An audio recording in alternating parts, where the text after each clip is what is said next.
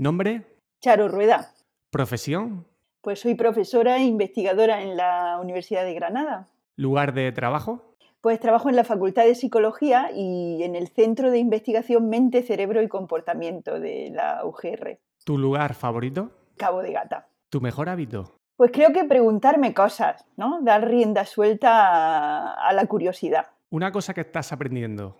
Pues mira, en el sentido práctico estoy aprendiendo ahora a leer música y a tocar el piano. Pero una cosa que llevo toda la vida tratando de aprender a, a despedirme de, de, de etapas, de cosas, de personas con calma. ¿Un libro que recomiendes? Pues un libro que me impactó bastante y que ha tenido impacto, digamos, en mi forma de pensar es Sapiens de Yuval Harari. Y una novela que, que, me produce muchísimas emociones y muchísimas sensaciones es Un viejo que leía novelas de amor de Luis Sepúlveda. ¿Una frase que te inspire o te defina?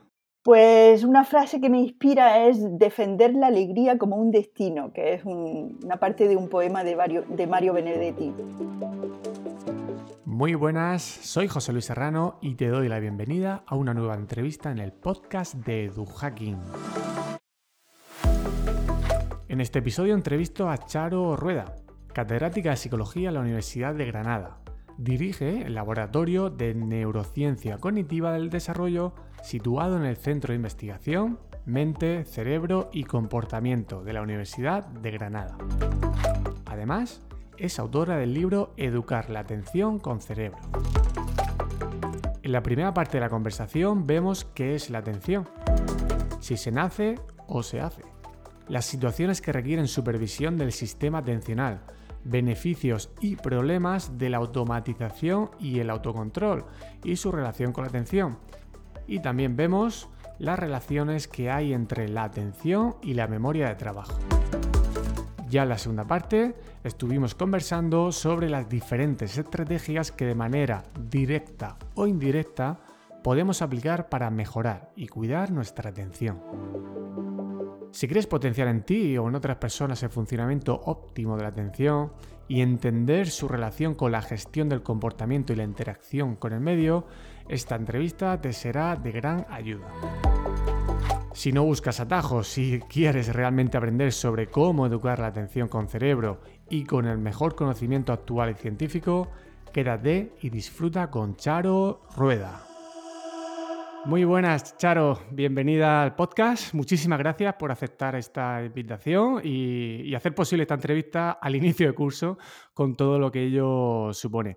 ¿Qué tal estás y cómo va ese principio de curso? Pues todo bien. Bueno, al principio de curso siempre hay un montón de cosas que poner en marcha y, y eso produce un poco de, de estrés, ¿no? Pero, pero muy bien, con ganas de empezar el nuevo curso.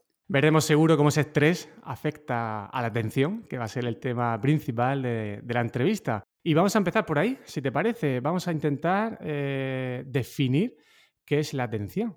Pues la verdad es que la, definición de la atención es un tema muy difícil, no, es fácil. Y no, no, contamos con una definición, digamos así, eh, establecida, que todo el mundo, eh, que genere consenso, ¿no? Pero yo diría que la atención es lo que nos permite sintonizar nuestro comportamiento con nuestros objetivos e intenciones. Porque eh, mucha información llega a nuestros sentidos y, es necesario seleccionar la información prioritaria, ¿no? bien porque tenga relevancia vital o bien porque, porque mm, sea información relevante para nuestro objetivo.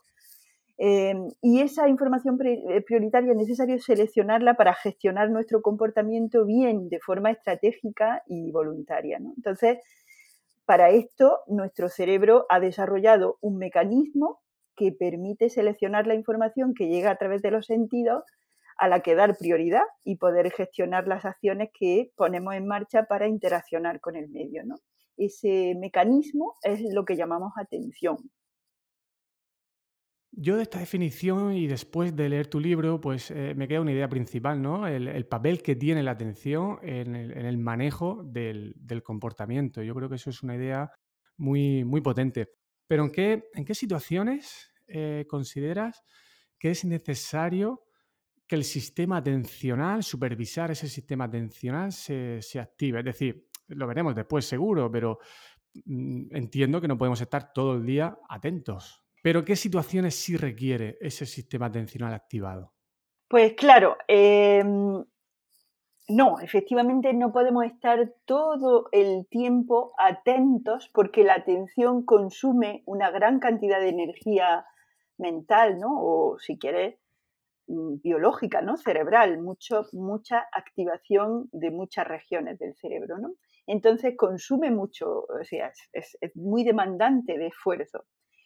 Eh, entonces, efectivamente, entonces mm, nuestro, digamos, nosotros, digamos, generamos comportamientos que hacemos de forma automática. Por ejemplo, una vez que aprendemos a andar, pues andar eh, en términos motores, de esquemas motores, el movimiento, la coordinación del movimiento de las piernas y del cuerpo para andar es tremenda. Pero eso nuestro cerebro, cerebro lo hace eh, de forma eh, automática, sin ninguna atención, una vez que ya tenemos eso hecho, ¿no? entonces hay un montón de comportamientos, un montón de mm, acciones que realizamos de forma sin consumo, digamos, de recursos atencionales. ¿Cuándo necesitamos recursos? Pues bueno, pues cuando necesitamos aprender cosas nuevas que hemos practicado poco, en los principios del aprendizaje siempre es necesario atender porque es necesario generar los esquemas de comportamiento. Luego, pues también cuando, cuando, el, cuando el contexto es cambiante, ¿no? Es decir, nuestro cerebro una de las cosas, es, perezoso, entre comillas, porque siempre quiere generar eh, automatismos. Siempre dice, ah, bueno, pues si este contexto es, digamos, tiene regularidades, se repite, pues yo, mis acciones a, un contexto que se repite, pues pueden automatizarse para reducir la cantidad de atención que uno tiene que poner en ese comportamiento. Pero, pero si el contexto cambia un poco, pues eh, entonces necesito ajustar mi comportamiento. ¿no? Entonces, en contextos cambiantes donde yo tengo que decidir cómo responder ante los cambios, pues necesito atención. ¿no? Un ejemplo muy sencillo y que siempre pongo en clase eh, es que si yo mm, pues todos los días voy a la facultad con, mi bicicleta y a, la vuelta eh, hago el mismo camino a casa, pues casi ya cuando estoy caminando, estoy volviendo a casa, ya no necesito estar pensando por dónde tengo que ir, ¿no? Pero si un día me quiero desviar para visitar a un amigo, para comprar algo, para lo que sea, ah, puede suceder, y muchas veces no sucede, que, he llegado a casa y no me he dado cuenta de que quería hacer esta otra cosa, ¿no? No me he dado cuenta de que tenía que girar por esta otra calle, de que, porque he ido en modo automático. Eh, entonces, claro, eh, esto es el ejemplo que quiero poner, es que cuando el contexto es repetitivo, cuando siempre hago lo mismo, pues yo reduzco mi, mi, necesidad de atender a lo que estoy haciendo para gestionar bien mi comportamiento. Pero si alguna vez quiero hacer un cambio sobre ese comportamiento automático es cuando más necesito atención para generar nuevos comportamientos, pero también para, digamos, eh, no hacer los comportamientos automáticos y generar una nueva respuesta eh, bien voluntaria, ¿no? nueva, ante una nueva necesidad. Eso es cuando es más necesaria la atención. La automatización, Charo, es un, término que, fíjate, bueno, al final las cosas van coincidiendo. Se trabaja mucho en el pensamiento computacional, en el tema de los hábitos y bueno, pues ahora parece también que eh, queremos automatizarlo todo, queremos ponerlo todo en manos de, de los hábitos y esto puede tener problemas, ¿no? Es decir, si automatizamos mucho y perdemos flexibilidad, ahí, eh, en, qué podemos estar pagando ese, precio por intentar reducir las demandas de recursos atencionales? ¿Qué podemos estar perdiendo si buscamos por defecto automatizar las cosas? Pues como todo en la vida o casi todo, lo bueno es encontrar un buen balance entre explotar y explorar.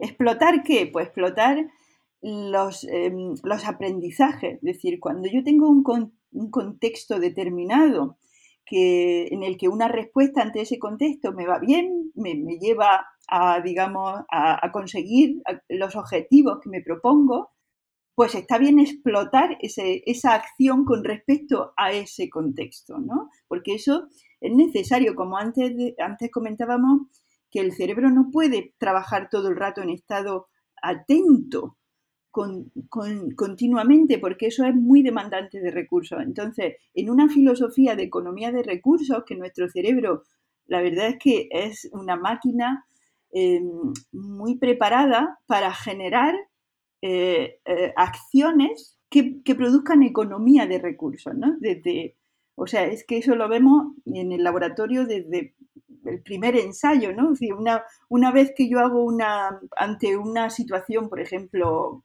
una situación, una tarea concreta que ponemos, si, si yo hago que el cerebro mm, realice esa tarea, una tarea difícil, y luego a continuación tiene que hacer la misma tarea, ya veo yo un beneficio en el tiempo de respuesta y en, y en la precisión de esa respuesta, de un ensayo para el siguiente. O sea que el cerebro está muy preparado para hacer esa economía de recursos pero un exceso de explotar aprendizaje en contextos puede hacer que nuestro comportamiento sea inflexible.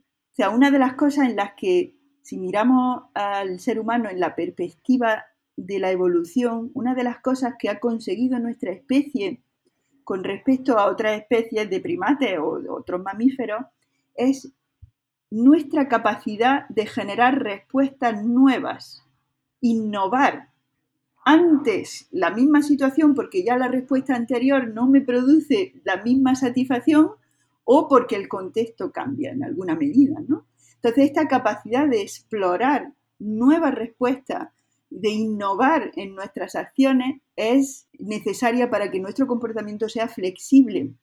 Y esto nos da una máxima capacidad de adaptación a contextos cambiantes y realmente, como decía antes, ¿no? en la perspectiva de la evolución, el ser humano tiene una capacidad de adaptación a distintos contextos, por ejemplo, climáticos, por ponerte un ejemplo, ¿no? enorme, que se debe a eso, a nuestra capacidad de decir, bueno, este comportamiento muy aprendido, muy practicado, que hasta ahora me ha dado una buena, un buen rendimiento, voy a, digamos, ahora a cambiarlo por otro, a innovar. Y eso requiere pues un, estado, digamos, atencional porque necesitas inhibir las respuestas anteriores para producir nuevas.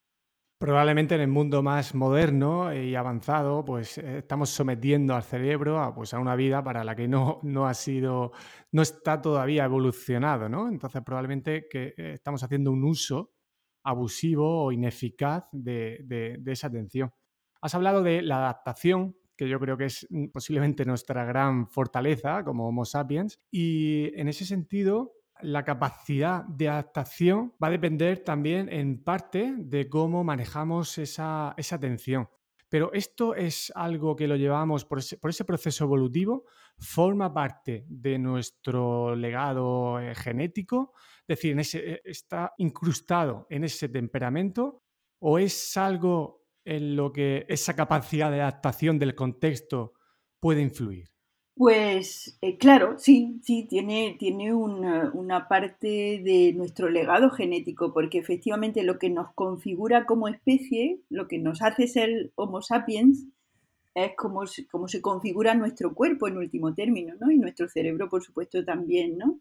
Entonces, el cerebro de nuestra especie está efectivamente preparado para realizar este, digamos, este balance entre encontrar la capacidad para explotar comportamientos que son eh, pues muy útiles, por ejemplo, caminar de una determinada manera, eh, montar en bicicleta, en fin, cualquier aprendizaje cuya, repetición de esquemas mm, pues, motores o, de esquemas de acciones pues nos lleva a un, a un resultado satisfactorio.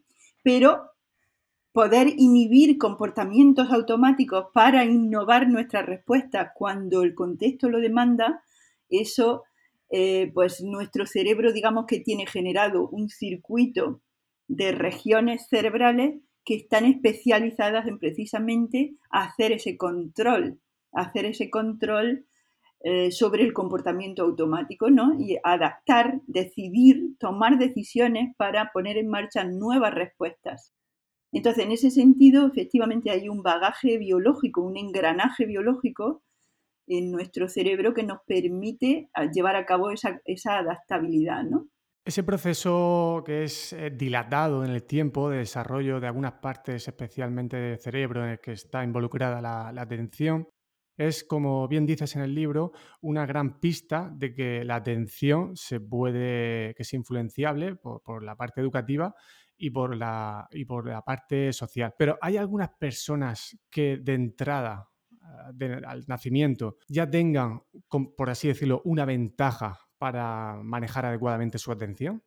Claro, sí. Una de las preguntas que a mí me parece más fascinante en, la, cognición y en el estudio de la atención es tratar de entender mm, qué, explica la diferencia entre una persona y otra en, la capacidad que tienen para regular su atención, ¿no? porque todos diferimos, por supuesto, ¿no? Todos tenemos como Homo sapiens, como miembros de la misma especie, tenemos un bagaje biológico que es común o tiene, digamos, tanto de común para todos los miembros de la especie, pero como, como el hecho de que, de que esté determinado por la genética propia de la especie. ¿no? Yo siempre le digo a mi alumno, si ponemos la mano mía y la mano tuya al lado, pues ah, las dos manos tienen una estructura muy parecida, pero también diferente. Algunos las tienen más grandes, los dedos más finos, los dedos menos finos, las manos más anchas o más estrechas, ¿no? Es decir, que a nuestro cerebro le pasa igual, ¿no? Tenemos una estructura común, pero el funcionamiento y, y, hay pequeñas diferencias o grandes diferencias en esa estructura también de unos miembros a otros. Entonces, ¿cómo podemos identificar las cosas o los funcionamientos o los mecanismos del cerebro que nos permiten entender eh, las diferencias individuales en, esta capacidad cognitiva, ¿no?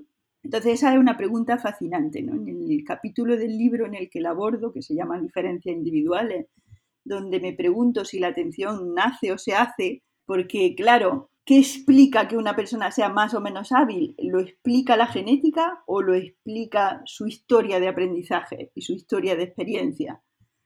Pues claro, esta pregunta de si la atención nace o se hace en realidad tiene ya una respuesta muy, muy establecida en la comunidad científica, que es que la atención nace y se hace ambas cosas. O sea, tenemos claro que la atención es algo que podemos educar y que podemos aprender a usar mejor, eh, pero claro, el ejercicio de la atención también tiene una base biológica en nuestro cerebro, ¿no? Y esta base biológica heredada puede eh, facilitar o dificultar nuestra gestión de la atención.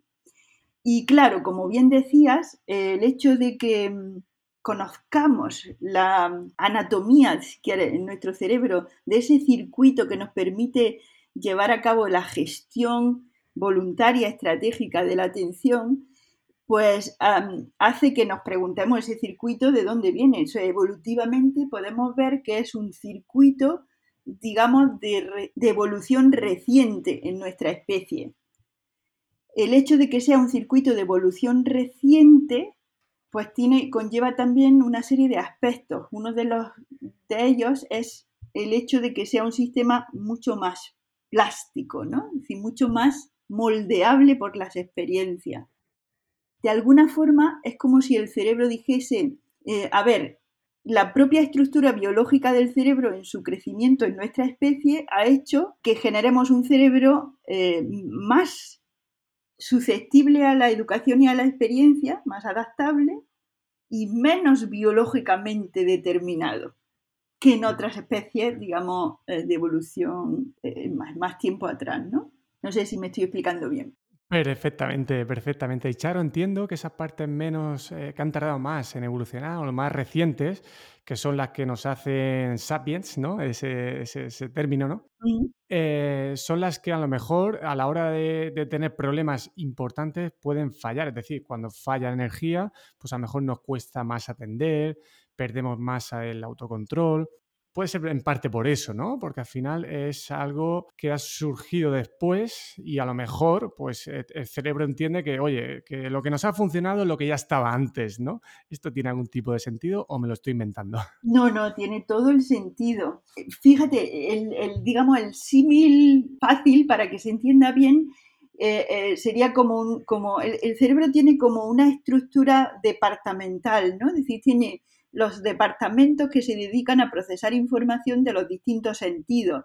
Y esas estructuras son eh, filogenéticamente más antiguas, es decir, de evolución eh, más, más, antigua, ¿no? Eh, que son pues, el sistema visual que procesa información visual, el sistema auditivo que procesa información auditiva, en fin, los distintos sistemas sensoriales que procesan la información que nos llega a través de los sentidos. Estos sistemas son de evolución eh, temprana, ¿no? y por lo tanto, cuando un bebé nace, pues ya prácticamente esos sistemas en el cerebro sí van a necesitar, van a necesitar input van a necesitar input auditivo, input visual para poder desarrollarse funcionalmente, pero ese desarrollo se hace como más rápidamente en el tiempo. Es decir, tienen lo que se llaman periodos críticos de desarrollo estos sistemas y se, y se desarrollan muy temprano. Es decir, un bebé es, capaz de escuchar y discriminar los fonemas de una lengua desde prácticamente antes de nacer casi, ¿no? Es decir, e, ese sistema auditivo está muy bien desarrollado en el nacimiento. Ahora, ¿qué pasa con los departamentos, digamos, superiores? Estos son los departamentos que realizan funciones muy específicas en la empresa del cerebro. Ahora, la atención, con su papel de gestor, se parece más a la dirección de la empresa. Es, es aquel departamento que prioriza lo que hay que hacer en un momento determinado en función de cuál es el objetivo que hoy se marca la empresa, ¿no? Es decir, nuestro objetivo es producir esta respuesta ante este contexto. Pues necesito coordinar el trabajo de los departamentos que hacen el procesamiento de la información particular, ¿no?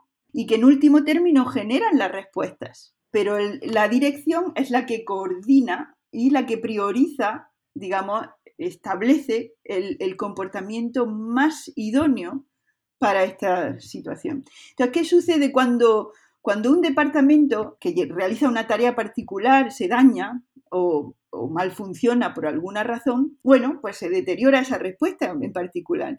Pero ¿qué sucede cuando quien no funciona bien en la dirección de la empresa? Pues que eso tiene repercusiones en el funcionamiento de todo el sistema. La dirección de la empresa es un departamento que al final tiene una mayor complejidad o una mayor responsabilidad en determinar las respuestas. Por lo tanto, en el desarrollo, digamos, del pequeño, ese departamento de gestión eh, y de dirección, pues tarda más tiempo en funcionar bien, en desarrollarse y en, llevar a cabo su función de forma, digamos, idónea, ¿no? Pero también es más, digamos, es más susceptible al cambio por parte de, de las experiencias, ¿no? Que modulan nuestras experiencias, eh, la forma en que somos educados, las oportunidades de aprendizaje, hacen que esa dirección, si está abierta a ese feedback, em, pues eh, funcione mejor y mejor, ¿no? Pero si ves, existe una relación entre el hecho de que la dirección, el departamento, digamos, de dirección y gestión del cerebro desarrolle más tarde con el hecho de que sea más influenciable por la educación y el hecho de que cuando se daña tenga un impacto que se pueda observar en todo, ¿no? Tenga un impacto mucho más que llamamos en psicología de dominio general, ¿no? No tan de dominio específico. Y dirigir esa atención cuando surgen pues, emociones eh, potentes, necesidades físicas como el hambre y el sueño, y luego también esos objetivos que nosotros hemos decidido deliberadamente conseguir en la vida, claro, imagino que hay choques, ¿no? De, decir, oye, hay demasiado, eh, demasiado requerimiento al, sistema. Y ahí entiendo que el autocontrol, que le, dedicas una buena parte del libro, y a mí especialmente me encanta, que tiene una base atencional y que está relacionada con, la atención ejecutiva, pues tiene mucho que decir y puede ser como el gancho entre ese temperamento y también esa, posibilidad de que se pueda mejorar. ¿Qué papel tiene el autocontrol en la atención? Bueno, mm, digamos, o sea, eh, la, pregunta sería más bien ¿qué, papel tiene la atención en nuestra capacidad de autocontrol, porque el autocontrol es, como también lo podemos poner en marcha en distintos ámbitos. Eh, yo hablo mucho del autocontrol en el libro en relación a, a, demorar la gratificación, por ejemplo, ¿no? Que es una de las tareas eh, estrellas en psicología del desarrollo, ¿no? Cómo desarrollan los niños esa capacidad de demorar eh, una recompensa inmediata para fomentar un comportamiento más estratégico, más a largo plazo, ¿no? Es decir, esto, el ejemplo típico es, pues, no quiero no comer chuches para tener una mejor salud física, ¿no? Eh, entonces, eh, algo que, claro, cuando tú tienes un premio muy inmediato, que es yo quiero esa, ¿no? El placer que me produce comer azúcar y comer chuches, pues lo quiero ahora, ¿no? Pero eh, representar el beneficio futuro y regular tu comportamiento, ¿no? Esa, es, regular esa, esa motivación por obtener placer a corto plazo para tener un, digamos, un beneficio mayor a largo plazo, pues eso es algo muy difícil para los niños pequeños. ¿Por qué? Pues porque todavía, por un conjunto de cosas, pero todavía esa dirección de la que hablábamos antes, el departamento de dirección, es decir, la capacidad para tener eh, atención, regulación del comportamiento, regulación de las emociones, eh, no está totalmente establecido. Entonces, el papel de la atención en la regulación del procesamiento de la información que lleva parte del cerebro y en la regulación de las respuestas que damos es necesario para demorar la gratificación, es decir, para mostrar un comportamiento más estratégico de cara a futuro. ¿no? Una de las cosas que el Homo sapiens también hace de una forma excelente o, que tiene la capacidad para hacerlo, no siempre lo hace de forma excelente, pero que tiene la capacidad para hacer es para representar el futuro. No vive tanto en el presente como otras especies, sino que puede representar muy bien el futuro. Entonces, y esa representación del futuro, cómo será el futuro en función de lo que yo haga hoy en este momento, pues eh, el futuro puede ser dentro de unas horas, pero puede también ser dentro de unos años. Pues eso es muy importante y es realmente una de las cosas que nos permite gestionar nuestro comportamiento, ¿no? Llevar a cabo ese autocontrol. Si yo eh, represento, digamos, mi estado de salud física mm, mejor en el futuro eh, por hacer un comportamiento actual diferente al que más me motiva, pues mejor conseguiré esa meta futura de tener una mejor salud física, ¿no? Y en ese sentido la atención es importantísima y el autocontrol es importantísimo para el rendimiento y para la salud eh, física, emocional, el rendimiento académico, etcétera, ¿no? De hecho, cita muchos estudios en el libro que relaciona el autocontrol pues, con ese rendimiento académico, mejor bienestar, eh, con cosas muy potentes. Y probablemente la sociedad de hoy premia, en cierta manera, eh, a las personas que puedan tener más autocontrol. Pero claro, el, ser capaz de inhibir algunas cosas o pensar en, el futuro teniendo en cuenta las vivencias previas, eso, volvemos casi al principio de la entrevista, eso tiene un coste, ¿no? El exceso de autocontrol puede generar ciertos problemas. Sí, claro, sí, sí, sí. Es lo que hablábamos al principio, ¿no? Es decir, si, mm, eh, si tengo un, un, comportamiento excesivamente rígido, puedo dañar, ¿no? Es decir, por ejemplo, un exceso de autocontrol, pues puede, mm, vamos a poner esto en un contexto típico de la vida, por ejemplo, pues tengo que decidir si irme a jugar eh, con mis amigos o hacer los deberes. Claro, si decido hacer los deberes, pues el beneficio futuro es que pues mañana cuando llegue a, clase el profesor estará contento, pues habré aprendido más. El beneficio a más, más largo plazo es que me irá mejor, tendré mejores notas, tendré más oportunidades de, seguir avanzando, etcétera, ¿no? Ahora, si me voy a jugar con mis amigos, pues también tiene beneficios, ¿no? es decir, beneficios en, el hecho de, pues, pues a lo mejor necesito un descanso mentalmente para poder recargar las pilas atencionales y volver a, trabajar mejor, ¿no? Es decir, si llevo mucho rato haciendo deberes y ya no estoy rindiendo al mismo nivel por puro cansancio, pues igual tiene un beneficio irme con mis amigos o, o el beneficio de las relaciones sociales, del bienestar emocional de la propia felicidad de compartir la vida con los demás, que es algo que es también muy importante para, para el Homo sapiens como especie, ¿no? Entonces, un exceso de autocontrol que dañe otros aspectos vitales, pues claro que tiene perjuicios, ¿no? Es decir, en este sentido, el arte, digamos, el arte del autocontrol es aplicarlo eh, de una forma balanceada, ¿no? Sin excesiva rigidez, porque un exceso de, igual que hablábamos antes, ¿no? Es decir, eh, la automatización de ciertos comportamientos en contextos repetitivos, pues produce una economía de recursos que hace que tus recursos pues los puedas poner en otras cosas. Pero si haces un exceso mm, de comportamientos automáticos, pues entonces tu comportamiento te parece más a un robot y menos a una persona. Entonces eh, necesitas encontrar un balance entre las dos cosas.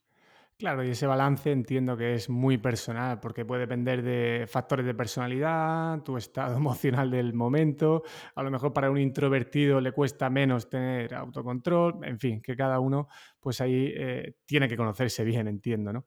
Antes de pasar a, cómo podemos mejorar la, atención, me gustaría también que nos pudieras mencionar las relaciones que existen entre la memoria de trabajo, que es tan importante a la hora, por ejemplo, de aprender algo o en el aula con los estudiantes, y el sistema atencional. ¿Qué relación hay? Eh, sí, mira, aquí hay un montón de términos que se suelen utilizar en, en psicología y, y en, y en desarrollo, ¿no? Y un término que está muy de moda y que, y que es muy útil es el de, el de, funciones ejecutivas, ¿no? Se habla mucho hoy en día de las funciones ejecutivas.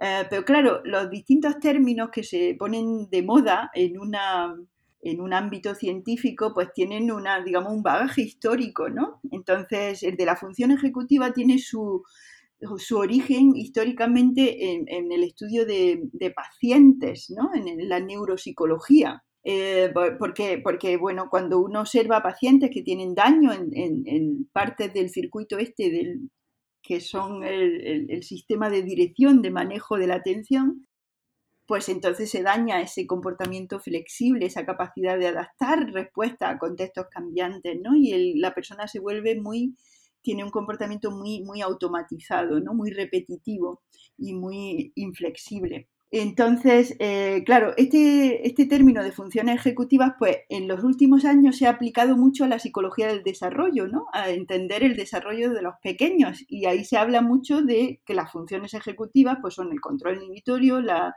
memoria de trabajo y, y la flexibilidad cognitiva, ¿no? Y claro, eh, esto ha evolucionado, digamos, por una vía diferente a la psicología cognitiva que hablaba durante, ha hablado durante muchos años de atención y de control cognitivo, de atención ejecutiva y tal, ¿no? Y de alguna forma mm, mm, ha habido un crecimiento, digamos, paralelo de los términos, pero en realidad, eh, en muchos casos, eh, los términos refieren a la misma cosa. Entonces yo creo que sí que hay un solapamiento importantísimo entre el término atención ejecutiva y el término función ejecutiva. Entonces yo abordo eso en el libro también, trato de explicar este origen diverso de las distintas formas de nombrar a las cosas, ¿no? Y mi opinión es que la memoria de trabajo, que efectivamente es un concepto muy interesante porque refiere a la capacidad de mantener información que ya no está presente, que ya no está entrando a través de nuestros sentidos, pero mantenerla de forma activa, ¿no? Es decir, existen neuronas en la parte frontal del cerebro cuya función es mantener en estado activo información que ha entrado por nuestros sentidos, pero ya no, ya no está entrando. Por ejemplo, eso es muy útil para la comprensión del lenguaje oral. Si yo estoy hablando, necesito que mi cerebro, ¿no? yo acabo de pronunciar una serie de palabras, pero para entender la frase en su conjunto necesito mantener activas las palabras que ya no se están pronunciando. Entonces, eso es lo que llamamos memoria de trabajo. Pero claro, eh, todo lo que yo trato de explicar en el libro es que la atención es el fundamento, es, es digamos, mm, la, tierra donde crece la memoria de, trabajo, porque si no hay, si, no hay atención, eh, no puedes mantener información que ya no está presente en estado activo. De hecho, las teorías, digamos, eh, iniciales y, las actuales de, cuáles son los procesos implicados en la memoria de trabajo, pues ponen en un papel importantísimo, es decir, la naturaleza atencional de ese mecanismo de mantener activa información en el cerebro. ¿no? Y entonces, y cuando realmente analizan las tareas que se utilizan en el laboratorio eh, para medir la capacidad de memoria de trabajo en las distintas personas, pues realmente son tareas que demandan mucha atención. Sin atención no, es posible realizar esas tareas. Y cuando se hace un análisis estadístico de la ejecución de esas tareas, pues se ve que al final hay un componente atencional que subyace a la ejecución de las tareas que requieren esa capacidad de mantener información en estado activo. Con lo cual yo defiendo que hay un solapamiento importantísimo entre los dos conceptos, atención y memoria de trabajo. Pero bueno, eh, la verdad es que poco importa cómo le llamemos a las cosas, lo importante es que, en fin, eh, eh, importa, importa para que nos entendamos, pero, pero en realidad está bien que cada uno use el término que más le convenza, ¿no? Muy bien, muy bien. Sí, seguramente los términos, pues a veces depende un poco del foco del que mira, ¿no? Eh, ver cómo desde qué punto llega ahí, pero al final está bien que se haga este trabajo por parte de los investigadores de decir, oye, aquí tenéis un montón de términos y aquí hay solapamientos. Ya, ahora utiliza también un poco el que tú consideres, pero entiende la idea principal, porque muchas veces creamos muchos términos con la investigación y al final a mucha gente le, le liamos mucho la cabeza ¿no? con estas cosas. Claro, para eso es muy interesante mirar al cerebro, porque en el cerebro sí que puedes ver neuronas cuya función es precisamente mantener durante el tiempo que ya la información no está presente, mantener esa información en estado activo. Y hay otras neuronas, por ejemplo, más implicadas en inhibir respuestas automatizadas para producir respuestas alternativas. Claro, sabiendo el funcionamiento de cada parte, pues ya da igual cómo lo llamemos, ¿no? Claro, entonces tú puedes ver en el cerebro, sí puedes ver qué es eso de, working memory, ¿no? Que es la memoria de trabajo y puedes ver qué es eso del control inhibitorio, efectivamente, ¿no? Pero a lo que llamamos atención ejecutiva es un poco a la capacidad de hacer todo eso, ¿no? Para producir un comportamiento estratégico. Y Charo, sé que es muy complejo y puede ser muy amplio, pero ¿qué cosas básicas pueden hacer los cuidadores para promover el desarrollo de, la atención? Porque no solamente se hace en la escuela, sino también desde, desde pequeño, ¿no? ¿Cómo se puede o qué cosas dirías tú que son, intentando resumir, fundamentales? La respuesta no es sencilla, pero hay que tener en cuenta que lo que decíamos antes, ¿no? que este, el, el, circuito de estructuras cerebrales que está a la base de esta capacidad de atención ejecutiva es un circuito que desarrolla a lo largo de toda la infancia. ¿Y qué quiere decir eso que desarrolla a lo largo de toda la infancia? Pues que las neuronas tienen que aprender a hacer su trabajo. Y van a aprender a hacer su trabajo mejor en la medida en la que tengan oportunidades para decidir cuál es su función y tengan claro, eh, pues también, eh, pues, pues, cuáles son los requisitos, ¿no? Entonces, y, eso de qué depende? Pues depende del, entorno y de la experiencia a la que el pequeño es sometido, ¿no? Entonces yo trato de, fíjate que hablo del cerebro en, en, cuestiones muy, muy específicas de funcionamiento neuronal, pero luego me salgo a la vida diaria, ¿no?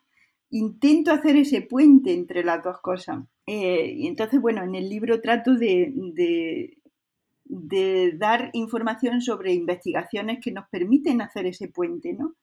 Y ahí, ah, en resumen, respondiendo a tu pregunta, eh, digamos que llego a la conclusión de que hay dos ejes fundamentales de enseñanza o de experiencia que el pequeño necesita para desarrollar un sistema de control, de autocontrol, de atención ejecutiva, eh, pues óptimo, ¿no? Eh, el primer eje es lo que llamo la seguridad afectiva, es decir, crecer en un contexto donde uno afectivamente, emocionalmente, se sienta en calma, se sienta seguro. Y en los primeros capítulos hablo de la importancia que tiene la calma, el nivel de activación general del cerebro para poder poner en marcha la atención de forma óptima, ¿no? Entonces, eh, pues esta seguridad afectiva, digamos, el hecho de que los cuidadores respondan a las necesidades emocionales y afectivas del pequeño, hace que el, pequeño crezca y que su cerebro crezca en un estado de calma emocional que pone al, digamos, al cerebro en una situación óptima para que este sistema, este departamento de dirección del cerebro, pues pueda hacer su función de forma adecuada. Ese es el primer eje. Y el segundo, como no puede ser de otra manera, es la estimulación, ¿no? Es decir, pues ahora le tenemos que enseñar a las neuronas a hacer su control inhibitorio, a mantener la información en la mente. Entonces, ¿y eso cómo se hace? Pues se hace dando oportunidades de hacer eso, ¿no? Es decir, teniendo, haciendo que el pequeño tenga oportunidades de aprendizaje y guiándole en, en eso, ¿no? Es decir, en situaciones concretas pues eh, eh, si, decimos que para llevar a cabo el autocontrol, antes hablábamos de la demora de la gratificación, ¿no? de representar el futuro, pues hay que ayudarle al pequeño a entender que el futuro puede ser diferente en función del comportamiento presente, ¿no? Si yo decido comer muchas chuchas ahora, pues el futuro puede ser diferente cuando pienso en cómo serán las caries en mis dientes, ¿no? Por ejemplo, ¿no? Entonces hay que ayudarle, hay que guiarle a, desarrollar esa capacidad de, representar distintos futuros. Y hay que ayudarle también a, entender los beneficios de, los distintos comportamientos, las distintas acciones en el presente. Entonces, utilizar oportunidades de la vida diaria para hacer una guía y que el pequeño pueda eh, poner en marcha de forma autónoma, es decir, tomar sus propias decisiones, aunque sean decisiones guiadas, eh, pues esas situaciones, ¿no? Es decir, control inhibitorio, el no dar respuestas que pueden ser dañinas eh, en otro aspecto, hacerle reflexionar y pensar sobre, sobre que hay distintas alternativas de comportamiento y las los resultados, digamos, de cada una de las, de las respuestas pues pueden ser diferentes en un futuro más o menos cercano. Aun teniendo esa seguridad afectiva, proporcionando autonomía, que practique, porque al final volvemos a ese principio de que el cerebro al final lo que ve que se repite es lo que considera que, va a ser importante. ¿no? Esas dosis de reflexión. Existen también diversos eh, programas de entrenamiento en los que habéis estado estudiando, que son como algo más específico, ¿no? Es decir, yo entiendo que va a tener más potencial esa práctica continua en diversas situaciones, pero también esos programas de entrenamiento, ¿cómo consideras su nivel de, eficacia? Mm, claro, em, sí, en el laboratorio, es decir, una de las cosas que hemos hecho en las últimas décadas en el laboratorio es tratar de ver eh, qué impacto tiene sobre el propio funcionamiento del cerebro, pues distintos programas de entrenamiento ya basados en las, digamos, en el ejercicio, en los ejercicios que nosotros sabemos que ponen en marcha estos sistemas cerebrales, ¿no? Por ejemplo, vamos a pensar en el control inhibitorio, ¿no? Es decir, el hecho de no dar una respuesta porque no es apropiada, ¿no? En respuesta que, que suele ser tendente, ¿no? Que tiene una tendencia automática por ejemplo, una tarea, una tarea que usamos en el laboratorio muy frecuentemente es, por ejemplo, imagínate, pues presentamos distintas frutas y le decimos al pequeño que tiene que pulsar una tecla a todas las frutas excepto a la manzana. Entonces, en ese contexto, además tiene que hacerlo lo más rápido que pueda, ¿no? Otra tarea similar es con un pequeño semáforo, pues el semáforo cuando está verde hay que darle para que el coche avance rápidamente, mm, porque se puede cerrar el semáforo, pero no hay que darle cuando se pone naranja o cuando está en rojo, ¿no? Entonces, esa capacidad de inhibir una respuesta en un contexto en el que lo más habitual es dar respuesta rápida, pues pone en marcha el circuito atencional de, regiones cerebrales que nosotros, eh, pues digamos, que está a la base del control atencional. Entonces, sabiendo esto, pues nuestra lógica fue, ah, pues vamos a desarrollar ejercicios que, que lleven a cabo, es decir, donde ejercicios que activen a este sistema, ¿no? a esta anatomía de la atención. Es como si de alguna forma diéramos píldoras cognitivas, ¿no? es decir, vamos a ejercitar este control inhibitorio en diversas tareas que sean motivantes para los pequeños, entonces hacemos programas de ordenador donde distintos ejercicios eh, que tienen un aspecto lúdico pues donde pues tal robot come tuercas de forma redonda pero no cuadrada. Entonces te vamos a poner tuercas de distintas formas y solamente tienes que pulsar a las de un tipo, ¿no? Es decir, la intención es ejercitar a este sistema, a este circuito de, estructuras cerebrales, ejercitarlo de una forma como muy, muy específica con este tipo de ejercicio. Entonces, eso lo hemos hecho en el laboratorio, hemos hecho sesiones de entrenamiento con este tipo de ejercicio y luego con tecnología de neuroimagen hemos mirado cambios en el funcionamiento del cerebro, de estos circuitos, ¿no? Y entonces observamos que efectivamente, claro, cuando utilizamos técnicas que directamente nos miden procesos cerebrales, funcionamiento cerebral, pues es muy sensible, es decir, vemos beneficios en pocas, relativamente pocas, 5 o 10 sesiones de entrenamiento con este tipo de ejercicios, pues ya vemos efectos, cambios en el sistema cerebral. ¿no? Esto habla mucho de la plasticidad de estas estructuras. Ahora bien, Claro, eh, y también lo menciono en el libro, hay mucho debate de hasta qué punto estos entrenamientos son útiles. Es decir, bueno, vemos un beneficio, pero ese beneficio, ¿cómo tenemos que hacer para que ese beneficio sea estable, es decir, no se desvanezca una vez que dejamos de entrenar al pequeño? ¿Y cómo tenemos que hacer para que ese beneficio sea generalizable a otras situaciones? Porque yo estoy entrenando en una tarea con robots o con semáforos en el ordenador, pero quiero que en realidad el niño aprenda a que si está en clase y hay, pues no sé, un, conflicto con otro compañero, pues no haya una reacción emocional exacerbada, ¿no? esa capacidad de control inhibitorio se generalice a un comportamiento en el aula, por ejemplo, ¿no? Entonces, la pregunta aquí es hasta qué punto estos entrenamientos que, que podemos hacer en el laboratorio, pues eh, generan resultados estables y generalizables. Y ahí hay mucho debate, claro. Eh, y yo, eh, mi opinión es que, eh, por supuesto que necesitamos desde los laboratorios, desde las investigaciones, encontrar los factores que van a promover en mayor medida esta estabilización y generalización del aprendizaje. Yo estoy convencida de que hay vías para estabilizar y, generar, y generalizar los aprendizajes. Una de ellas es lo que llamamos una guía metacognitiva. ¿no? Yo, yo en esto hablo bastante en el libro de cuáles son las estrategias, en mi opinión, más eficaces. Pero bueno, hay gente que, que o hay algunas, digamos, investigaciones pues que hablan de que, bueno, de que si los eh, eh, con, con, programas de entrenamiento reducidos, con pocas sesiones de aprendizaje, pues a veces no encuentras beneficios directamente, ¿no? Es decir, no es tan fácil. Pero claro, un entrenamiento así sin o sea, para que ese entrenamiento mm, produzca generalización y estabilización, tiene que caer en una en, sustancia. No, la semilla tiene que caer en un suelo que tenga sustancia. No, no puede hacerse un entrenamiento, eh, no, puedo yo poner enfrente del ordenador al niño a hacer este tipo de ejercicio y pretender que nada más que ahí el niño haciendo esa, ese ejercicio eh, media hora cada tarde, ya va a generar un comportamiento estable y, ya va a aprender a controlar su atención. ¿no? necesita una guía, un andamiaje y necesita, y necesita que ese aprendizaje tenga un sentido para él. Hmm, esa transferencia sucede en muchos ámbitos, es como cuando aprendemos a meditar, a respirar, tal. Luego cuando llegue X situación, ahí es el momento, pero claro, previamente la técnica, la idea al principio, lo has tenido que practicar de manera aislada para procesarlo bien, ¿no? Y luego poder incluso, por, así decirlo, automatizarlo.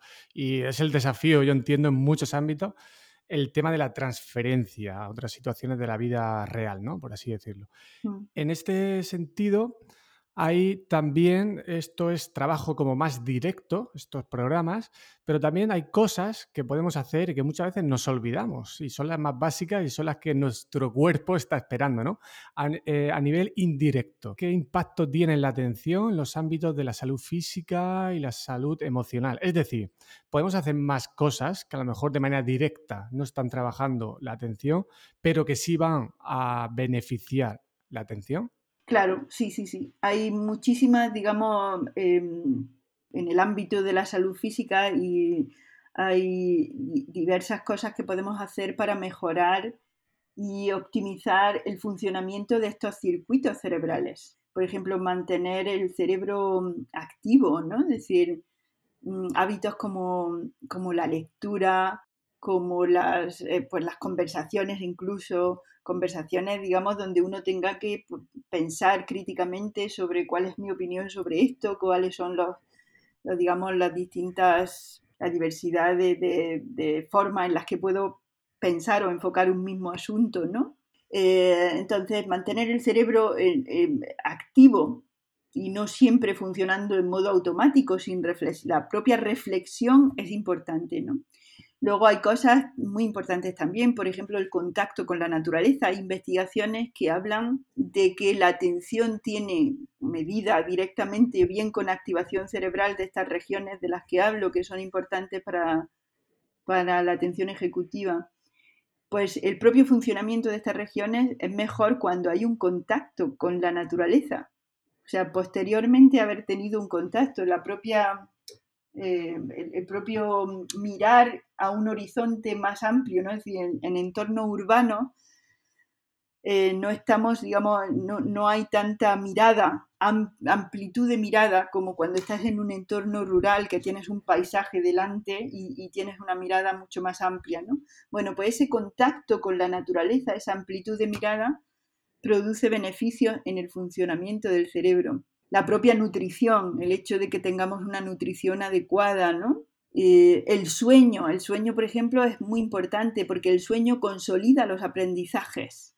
Entonces, si, no tenemos un buen descanso, si no tenemos un sueño reparador, eh, pues, pues eh, la propia, el propio consolidación, digamos, del, antes decíamos, tenemos que enseñar a las neuronas a hacer su función pues necesitamos darle tiempo a las neuronas para consolidar sus aprendizajes, ¿no? sus funciones. Y eso, el sueño es muy importante para eso. ¿no? Entonces, todos estos aspectos, en la medida en que se cuiden, se cuiden, pues estar activo físicamente, tener un sueño adecuado, una nutrición adecuada, contacto con la naturaleza, todo este, en la medida en que uno cuide esos aspectos, el sistema atencional y yo diría la cognición en general funciona mejor. Mm. Sí, de hecho, si añadiéramos a esa parte pues esas relaciones sociales eh, saludables, pues ya tendríamos ahí el cóctel. Y vemos que todo es gratis, que estamos empeñados muchas veces en comprar cosas, suplementos, hacer cosas extrañas, pagar por muchas cosas, y luego lo que sabemos que más funciona en el organismo, pues lo, lo descuidamos. Yo doy clases eh, de tecnología educativa y en muchas de mis clases, pues hablo de estas cosas y muchas veces me miran los, alumnos como diciendo, este tío contándome, hablándome cosas del sueño. Pero es que, claro, si no han dormido bien, mm. por mucho que yo haga una actividad que, que, parta de sus conocimientos previos y tal, si no han dormido bien, su capacidad ya está limitada. Entonces, mm. claro, eh, si, no le echamos gasolina al coche, luego por muy bien que quieras conducir, eh, si no hay, no, no hay. Y a mí me encantó mucho que la parte final casi del libro hables de estas cosas como para que eh, lo, tengamos en cuenta ¿no? y salgamos de lo que es estrictamente lo que se hace, por ejemplo, en, un aula.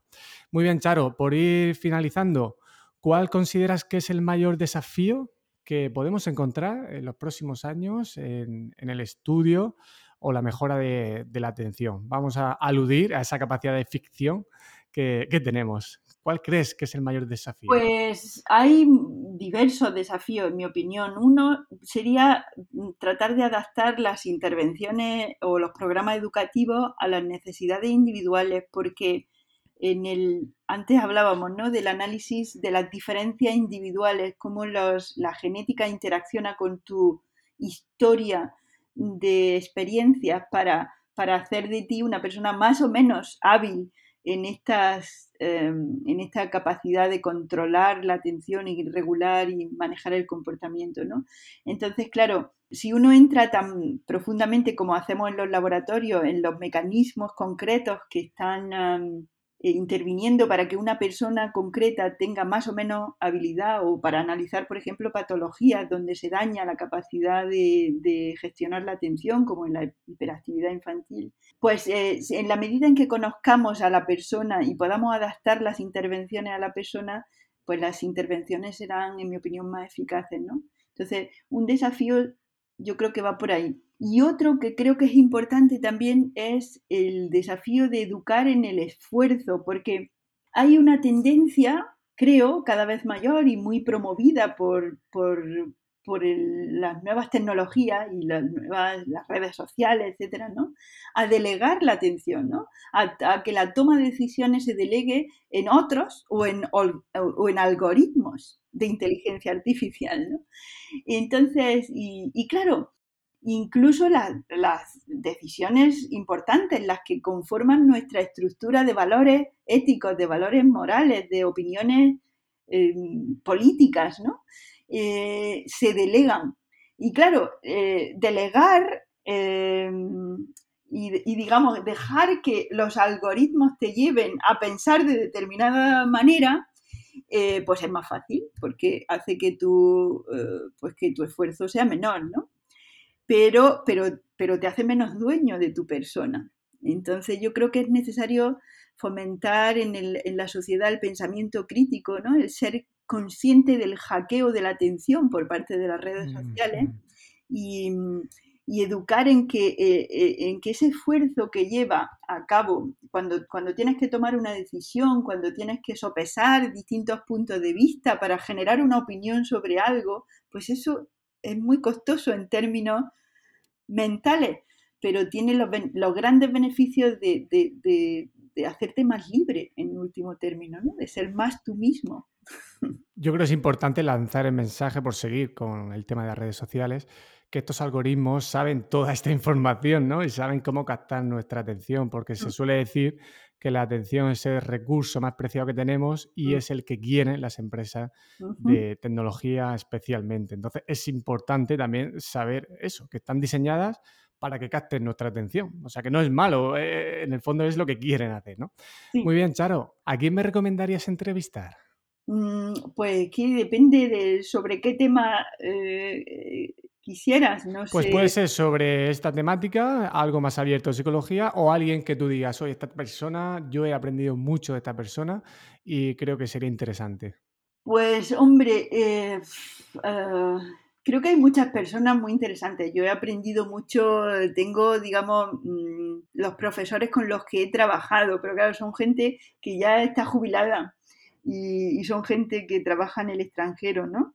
He aprendido mucho de Mike Posner, he aprendido mucho de Mary Rothbard, que son dos personas que han trabajado mucho en el tema del desarrollo de Mary Rothbard ha trabajado mucho en el desarrollo de la personalidad, en el desarrollo de la atención, y de la regulación, ¿no? del temperamento de la personalidad. Y Mike Posner es, uno de los padres fundadores de la neurociencia cognitiva, ¿no? de, del análisis de la cognición desde la psicología, pero en conjunción con toda la tecnología que nos permite ahora mirar el funcionamiento del cerebro en relación con esa cognición. ¿no? Entonces, son personas fundamentales. Luego hay una chica que su trabajo también me gusta mucho, que trabaja en la Universidad de Berkeley, que es Silvia Bunge, es hija de Mario Bunge, el filósofo, ¿no? Y, ella también tiene una línea de trabajo sobre la inteligencia. Y esta chica sí habla español, es, joven, es, y, yo creo que sería una, una persona interesante a la que, podría aportar un punto de vista muy rico ¿no? sobre, sobre la neurociencia cognitiva en general. Ella trabaja mucho en cosas de eh, desarrollo de funciones ejecutivas, de pensamiento, de, inteligencia, etcétera. Mm. Genial, grandísimas recomendaciones. Y, por ejemplo, el tema de inteligencia artificial y tal, no lo he tocado todavía en el podcast y, bueno, puede ser una muy buena opción seguro. Y ya ahora sí, Charo, para finalizar, ¿dónde te pueden encontrar? Como quieras, de manera presencial, en la web, como quieras. Sí, eh, trabajo en la Universidad de Granada, en la me pueden encontrar eh, fácilmente en el directorio de la UGR, pues, eh, pero bueno, por email, eh, rorrueda.ugr.es en mi email, ahí me pueden contactar y, y, tenemos una web para nuestro laboratorio donde explicamos pues nuestras líneas de trabajo actuales y el equipo con el que estamos trabajando y eso lo pueden encontrar pues en, Lo pondré en las, notas, en las notas del episodio. Busco el enlace y, lo pongo todo ahí. Y trabajo en el CINCIC, en el Centro de Mente, Cerebro y Comportamiento, que es un centro... Bueno, aquí tuvimos mucha suerte de que pudiéramos construir este centro de investigación en la Universidad de Granada. Es un centro hmm. equipado perfectamente con toda la tecnología para hacer neurociencia cognitiva. y bueno, ahí está nuestro laboratorio. Qué bien. Como estamos cerquita, a ver si alguna vez paso por allí para, para veros. Encantadísima de recibirte y, enseñarte todas las cosas que hacemos. Muchas gracias. Bueno, Charo, pues lo dejamos aquí. Muchísimas gracias por este tiempo. Eh, disfruté, como te dije, fuera de grabación eh, durante este verano leyendo tu libro y bueno, para mí es una suerte poder tener a su autora y hacerle algunas de las preguntas que, más me, me interesaban. El libro pues ofrece, como hablábamos, pues eh, no está centrado en esas recetas mágicas que, muchas veces queremos buscar por la falta de tiempo, pero es una obra que creo que, es digna de leer porque también haces una cosa muy especial, que es contrastar lo que, dice, lo que dicen las investigaciones. Y tú de forma honesta vas diciendo cómo está la cosa, ¿no? Y eso está bien, porque como investigadores muchas veces eh, queremos un poco eh, llevarlo a nuestro terreno, porque defendemos nuestras ideas, y en tu libro se nota que eso no lo buscan, ¿no? Y, creo que eso es súper relevante, y es un libro de divulgación científica en el que se pueden aprender también esas recomendaciones prácticas, pero para mí lo más valioso es entender realmente qué es la atención y cómo funciona. Muchas gracias. Bueno, muchísimas gracias a ti por el interés y, he disfrutado mucho esta entrevista.